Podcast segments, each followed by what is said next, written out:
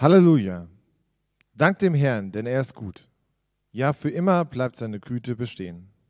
Wer kann die Taten des Herrn in Worte fassen? Wer kann ihn so loben, wie er es verdient? Glücklich ist, wer sich an das Recht hält, wer zu jeder Zeit für Gerechtigkeit eintritt. So denk auch an mich, Herr. Tu es aus Liebe zu deinem Volk. Schau nach mir, du kannst mir helfen. Lass mich das Glück deiner Erwählten erfahren. Lass mich an der Freude deines Volkes teilhaben.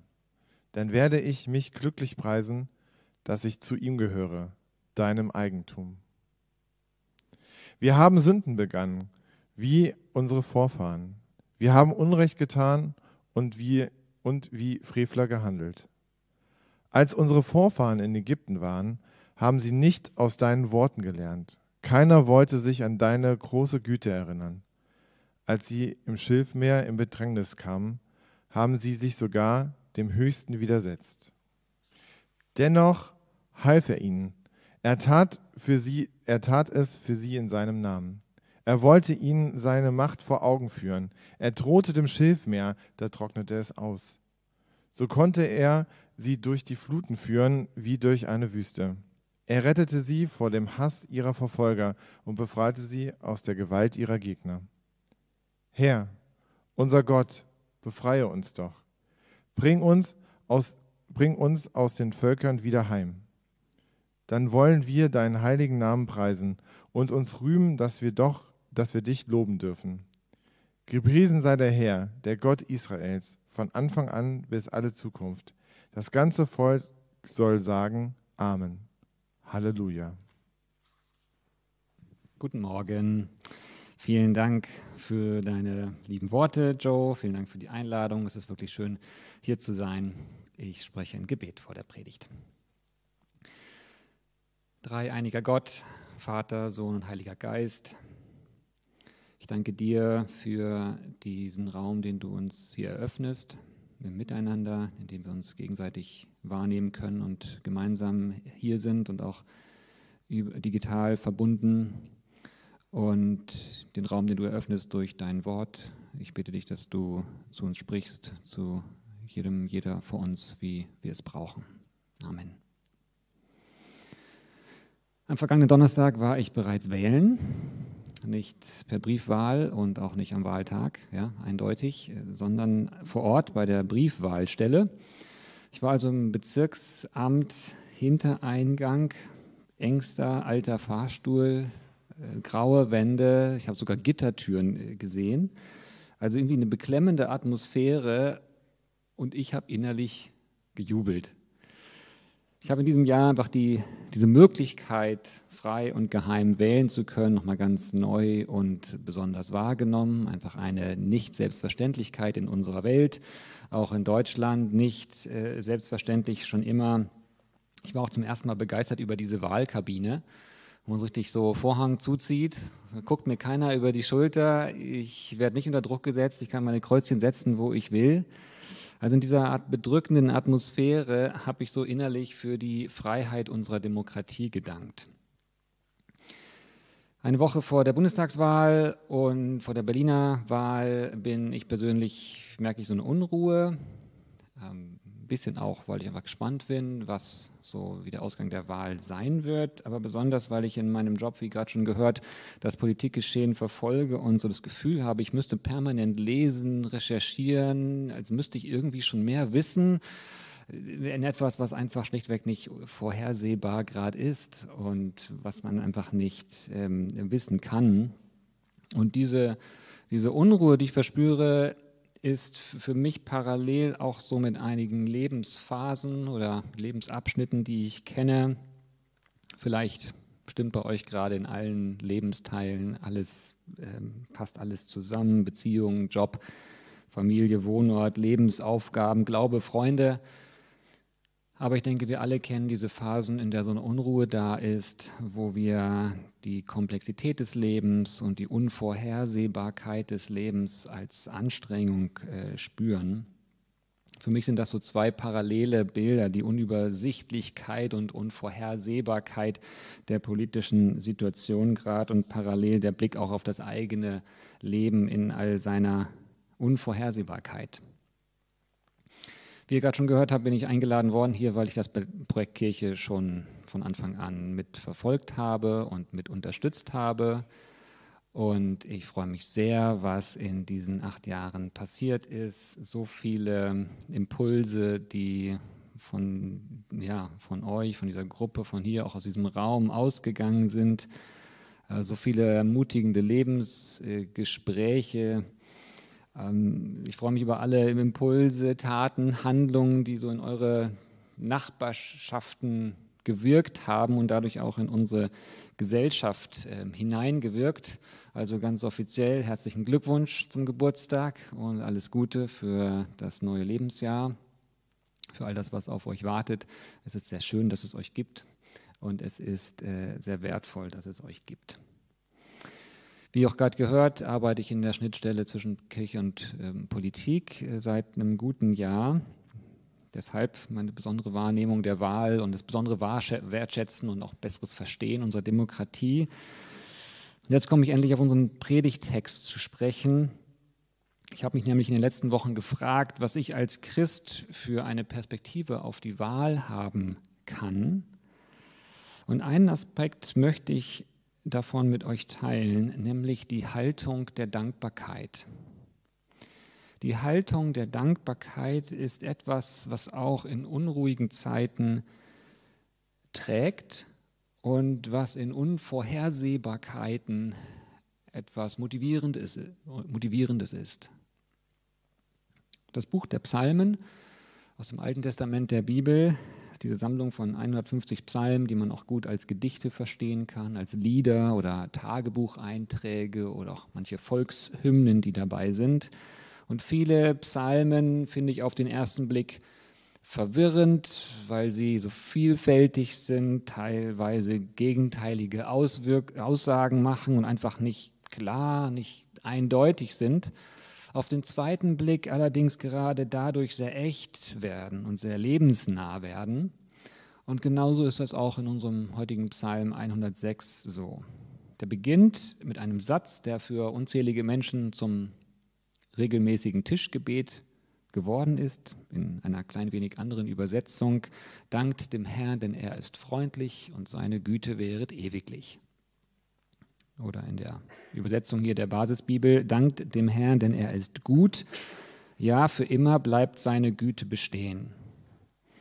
Da steht also eine Aufforderung zum Danken drin, dankt dem Herrn, und zugleich die Überzeugung, dass Dank angebracht ist, vollster Überzeugung, denn Gott ist gut. Für immer bleibt seine Güte, also sein Gutsein bestehen. Man könnte meinen, dass es dieser Person, die den Psalm geschrieben hat, rundum gut geht. Ja, vollste Überzeugung, Gott ist gut, der hat scheinbar allen Grund zum Danken.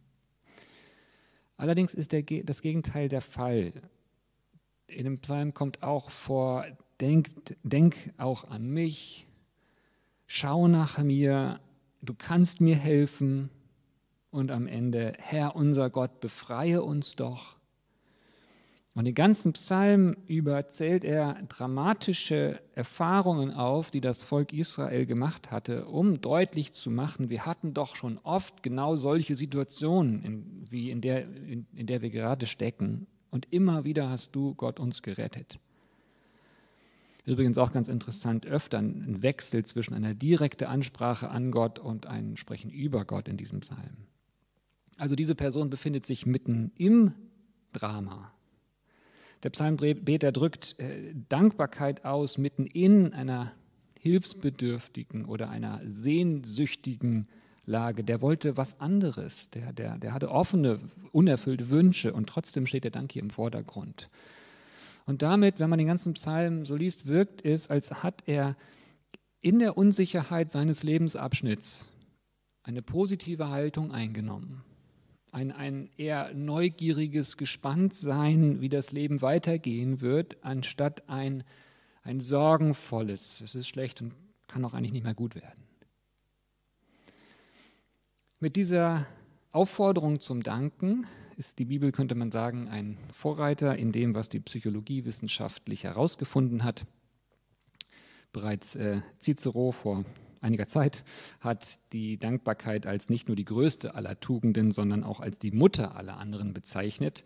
Und dennoch wurde das Thema Dankbarkeit eigentlich erst in den letzten 25 Jahren wirklich in den wissenschaftlichen Fokus genommen. Mittlerweile ist es ein wichtiger Teil der sogenannten positiven Psychologie und bekommt quasi regelmäßig positive Auszeichnungen. Menschen, die mehr Dankbarkeit verspüren, fühlten sich einfach besser, wohler, seien zufriedener mit sich und mit ihren sozialen Beziehungen. Dankbare Menschen hätten mehr positive Möglichkeiten, um mit den Schwierigkeiten in ihrem Leben umzugehen. Dankbare Menschen schliefen besser, Dankbarkeit habe von allen Charakterzügen eine der stärksten Beziehungen zur psychischen Gesundheit. Dankbare Menschen seien meist glücklicher, weniger gestresst oder deprimiert. Also ich würde sagen, definitiv ein erstrebenswertes Empfinden oder eine erstrebenswerte Haltung, absolut ein Gewinn fürs Leben. Aber nicht nur für uns selbst. Dankbarkeit ist wertvoll für unsere gesamte Gesellschaft. Der EKD-Ratsvorsitzende Heinrich Bedford Strom hat auf Zeit Online Folgendes geschrieben. Eine Gesellschaft, die aus der Dankbarkeit lebt, ist eine soziale Gesellschaft. Eine Gesellschaft, die aus der Dankbarkeit lebt, ist eine soziale Gesellschaft. Und er schreibt weiter, Sie weiß, was sie denen schuldig ist, die weniger gesegnet sind. Wer sein eigenes Leben, alles, was er ist und hat, nicht vorrangig als das wohlverdiente Ergebnis der eigenen Anstrengungen versteht, sondern auch als unverdienten Segen Gottes, der teilt, was er hat. Zitat Ende. Also Dankbarkeit ist für unsere aktuelle Gesellschaft in Deutschland enorm wichtig. Wir brauchen Impulse, die unserer Gesellschaft gut tun. Wir sind ja noch immer, wir haben eben gerade vor dem Gottesdienst darüber gesprochen, über die Auswirkungen einer Pandemie, die es in unserer Welt in dieser Art noch niemals gegeben hat. Wir leben mit der Klimafrage etwas, was in der Menschheit so noch nicht gab. 150 Jahre nach Industrialisierung erleben wir die Auswirkungen aus Klima. Die Digitalisierung ist zwar etwas, was so die jüngere Generation leichter nimmt. Manchen geht es nicht schnell genug, aber viele fühlen sich nicht nur unbeholfen, sondern schlichtweg unsicher, was alles passiert mit den Daten. Und die Digitalisierung ähm, hat auch unsere Gesellschaft dazu gebracht, seit zehn Jahren etwas zu erleben, eine ganz neue Art der anonymen Gesprächskultur mit allen Schwierigkeiten, die das auch mit sich bringt.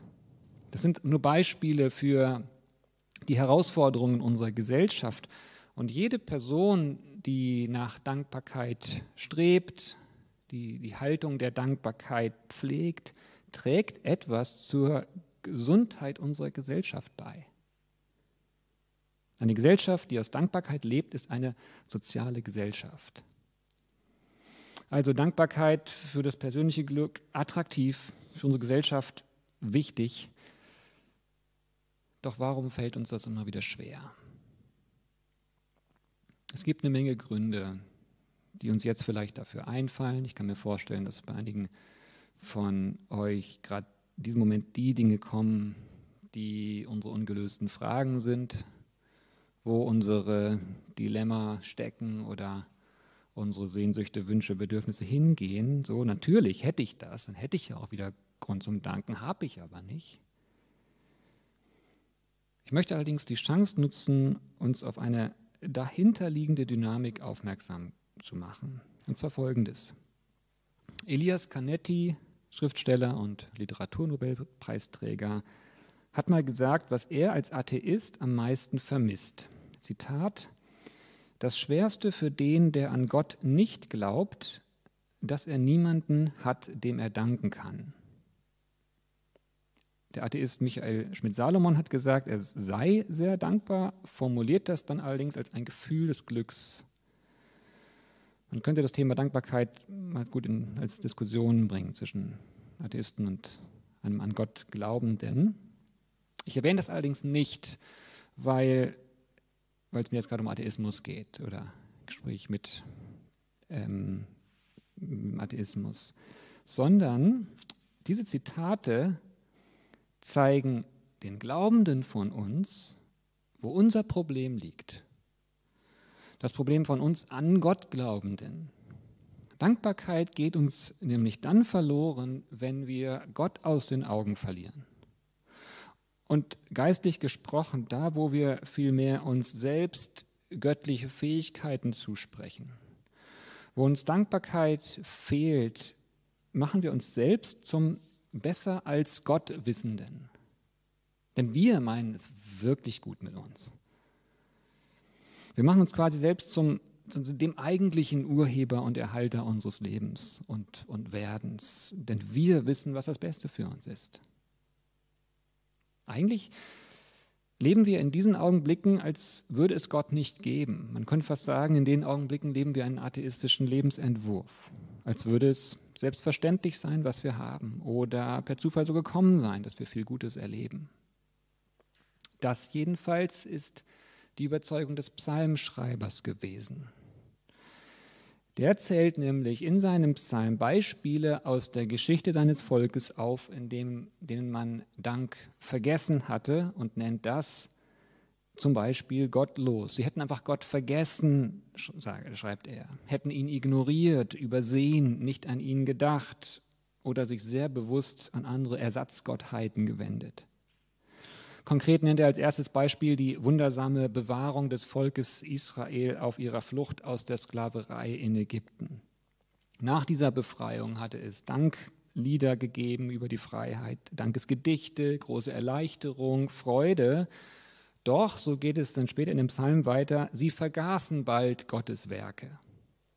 Und durch dieses Vergessen, wofür sie dankbar waren, wurden sie ärgerlich. Sie, sie wussten auf einmal besser als Gott, was gut für sie war, wurden unzufrieden, sorgenvoll, neidisch, gegenseitig vergleichend, missgünstig und das hat sich auf die gesamte Gesellschaft abgebildet. Sie haben ihr Leben als selbstverständlich angesehen. Alle Versorgung, die sie hatten, ihre Mitmenschen, ihre Gesundheit, ihre Freiheit, all das Gute war plötzlich selbstverständlich. Sie hatten vergessen, Gott dafür zu danken, dass sie nicht mehr in dieser krassen Diktatur lebten. Und in der Folge hat ihr Leben eine neue Perspektive bekommen, eine neue negative Perspektive. Vorher war das eine Art positive, spannende Suche des Glaubens, ein neugieriges Abenteuer mit Gott, von Gott gerufen, mit klar, mit Zweifeln und allem, was zum Glauben dazugehört, aber doch Gott folgen, der wird schon einen Weg finden. Ohne Dank wurde daraus ein Misstrauen. Nicht mehr ein Fragen, Gott, wie stellst du das vor in der Situation? Wir brauchen dich und rette uns, sondern ein deprimiertes, verbittertes, wären wir mal in dieser Diktatur geblieben. Früher war letztlich ja alles besser. Und ich finde, diese Gedanken des Psalms haben an Aktualität nichts verloren. Wenn uns Dankbarkeit schwer über die Lippen geht oder wir sie eigentlich kaum echt empfinden können, steckt dahinter vielleicht die Überzeugung, dass wir besser als Gott wissen, was gut ist? Mir ist wichtig an der Stelle, dass es nicht um das Ringen mit Gott geht bei bestimmten Themen, Wünschen, Dilemma, in denen wir stecken. Es geht auch nicht um, um Verluste und Erfahrungen, die wirklich nicht, nicht gut sind. Es geht nicht darum, alles irgendwie unkritisch mit Dank zu über, übermalen, sondern es geht um diese Phasen, wo, wenn wir die vielen, vielen Dinge, die uns geschenkt sind, einfach nicht mehr als Geschenke und als Unverdientes wahrnehmen können.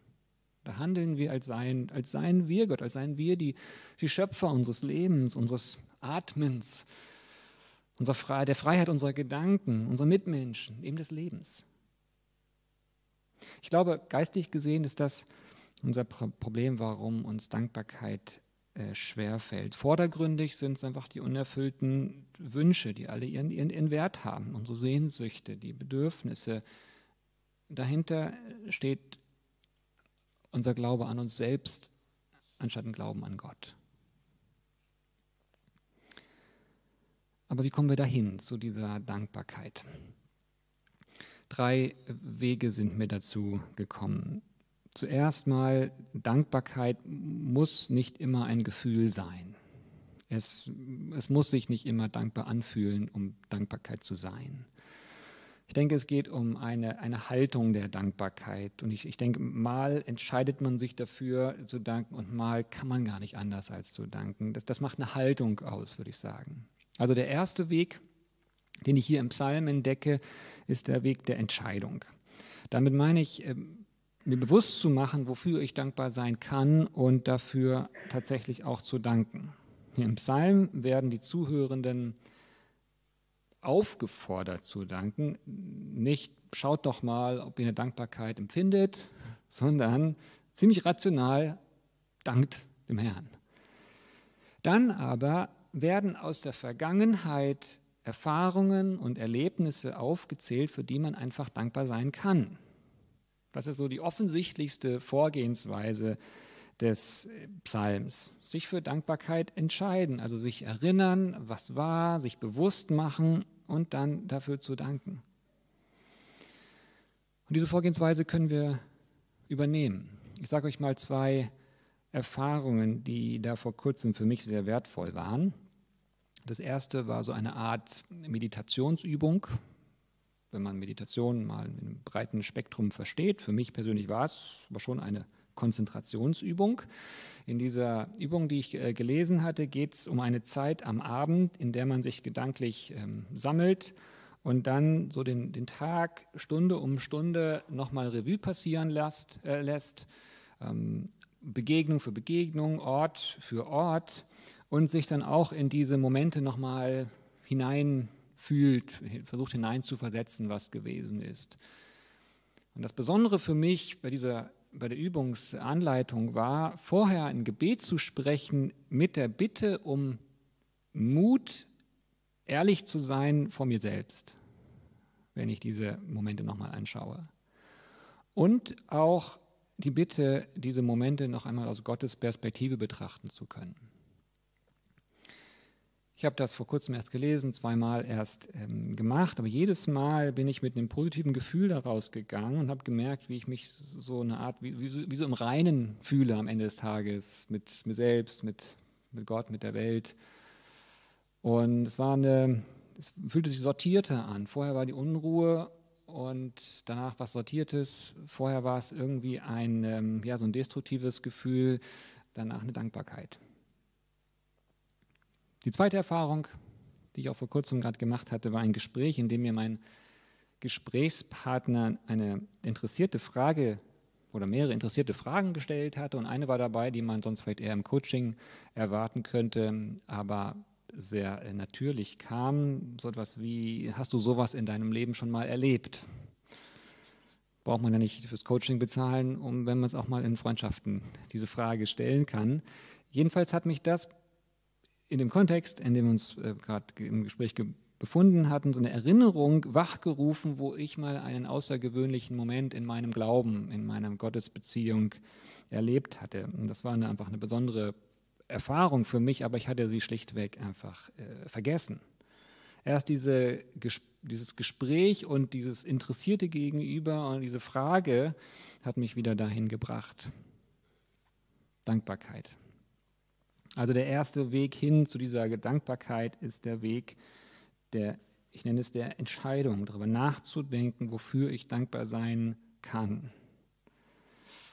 Und ich denke, der Gottesdienst hier kann ein sehr guter Raum dafür sein. Diese Stunde in der Woche, dieses zur Ruhe kommen, dieses, diesen Pausemoment, ähm, wo man daran erinnert wird, woran man ja eigentlich glaubt, wenn es in den letzten Tagen noch mal ein bisschen wieder verschütt gegangen ist.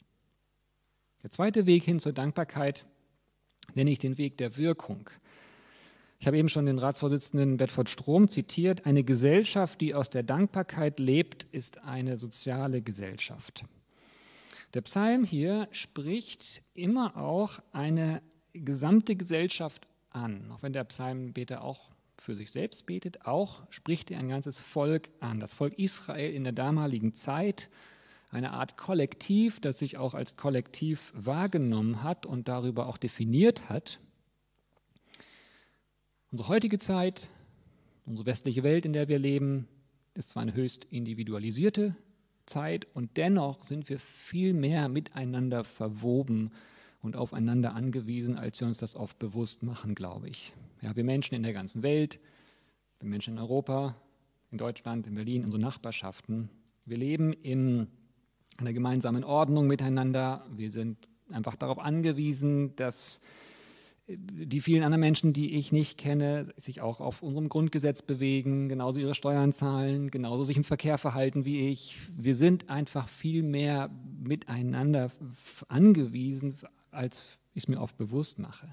Gesellschaft ist nicht nur eine abstrakte Größe. Gesellschaft ist sehr real in dem Miteinander. Jede und jeder von uns ist Teil dieser Gesellschaft.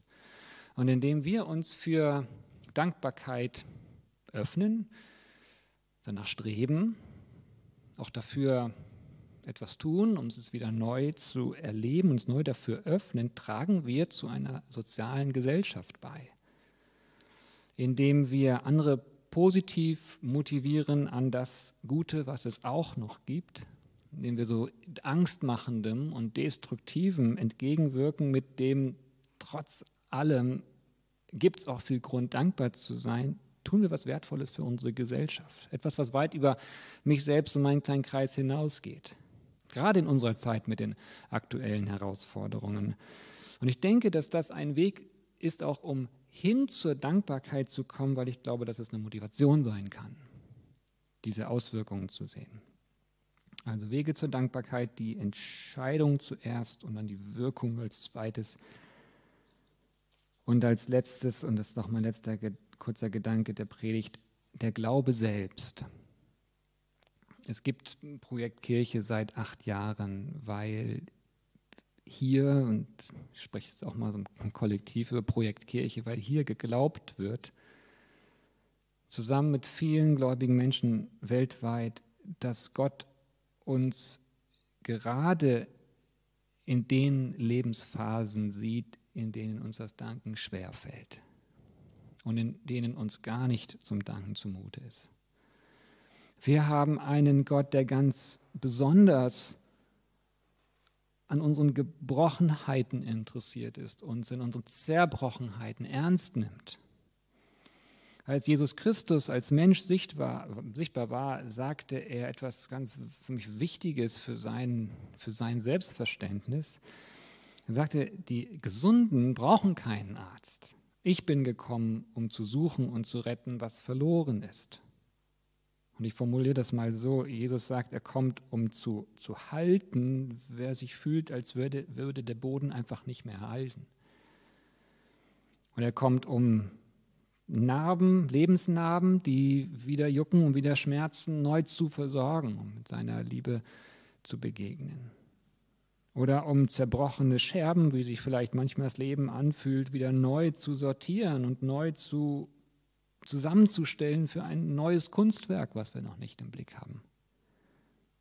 Und er kommt, um in Einsamkeit mit dabei zu sein. Das ist der Gott, an den wir glauben dürfen. Dieser Glaube lebt in Projekt Kirche. Im Psalm kommt dieser Glaube an, an Gott, der sich zuwendet und der gerade in Herausforderungen uns sieht, kommt an vielen Stellen vor, schon vor so vielen Jahrhunderten, Jahrtausenden. Vers 3, Gott ist für Gerechtigkeit. Vers 4, Gott kann helfen. Vers 8, Gott half ihnen, obwohl sie Dankbarkeit und Gott selbst vergessen hatten. Vers 10, er rettete und er befreite. Vers 44, Gott hörte ihre Klage und er sah ihre Not. Also der Glaube, an den wir uns erinnern und ich gerne euch heute auch erinnern möchte, ist der Glaube an einen Gott, der uns sieht, der auch unsere komplexe Welt sieht. Auch unsere Gesellschaft nach heftigen anderthalb Corona-Jahren sieht, der wir nicht egal sind. Es geht um den Glauben an einen Gott, der, der, der selbst in eine gebrochene Welt hineingekommen ist, anstatt sich abzuwenden, dem unsere Probleme nicht zu viel sind, sondern der mit uns, der mit uns drin sein kann, der für uns kämpft, der sich reinhängt, der mit uns leidet. Und ich denke, genauso wie Jesus Christus in diese Welt gekommen ist, auch in unsere persönlichen Welten kommen will und auch stärker hineinkommen möchte als Friedensbringer, als der, der uns dazu beruft, ihm neu zu vertrauen. Als der, der uns dazu beruft, uns für Gerechtigkeit einzusetzen und uns als einen wertvollen Teil unserer Gesellschaft zu sehen, das wahrzunehmen, was wir zu beizutragen haben, als der, der uns gebrauchen möchte. Und als der, der uns liebt, als der, der uns daran erinnern will, dass wir in allen Unruhen, in denen wir so stecken, allen Unvorhersehbarkeiten, die aktuell sind bei uns, der uns daran erinnern will, dass wir Geliebte sind, dass das über unserem Leben steht. In diesem Sinn steht diese Aufforderung, dankt dem Herrn, denn er ist freundlich und seine Güte wäret ewiglich.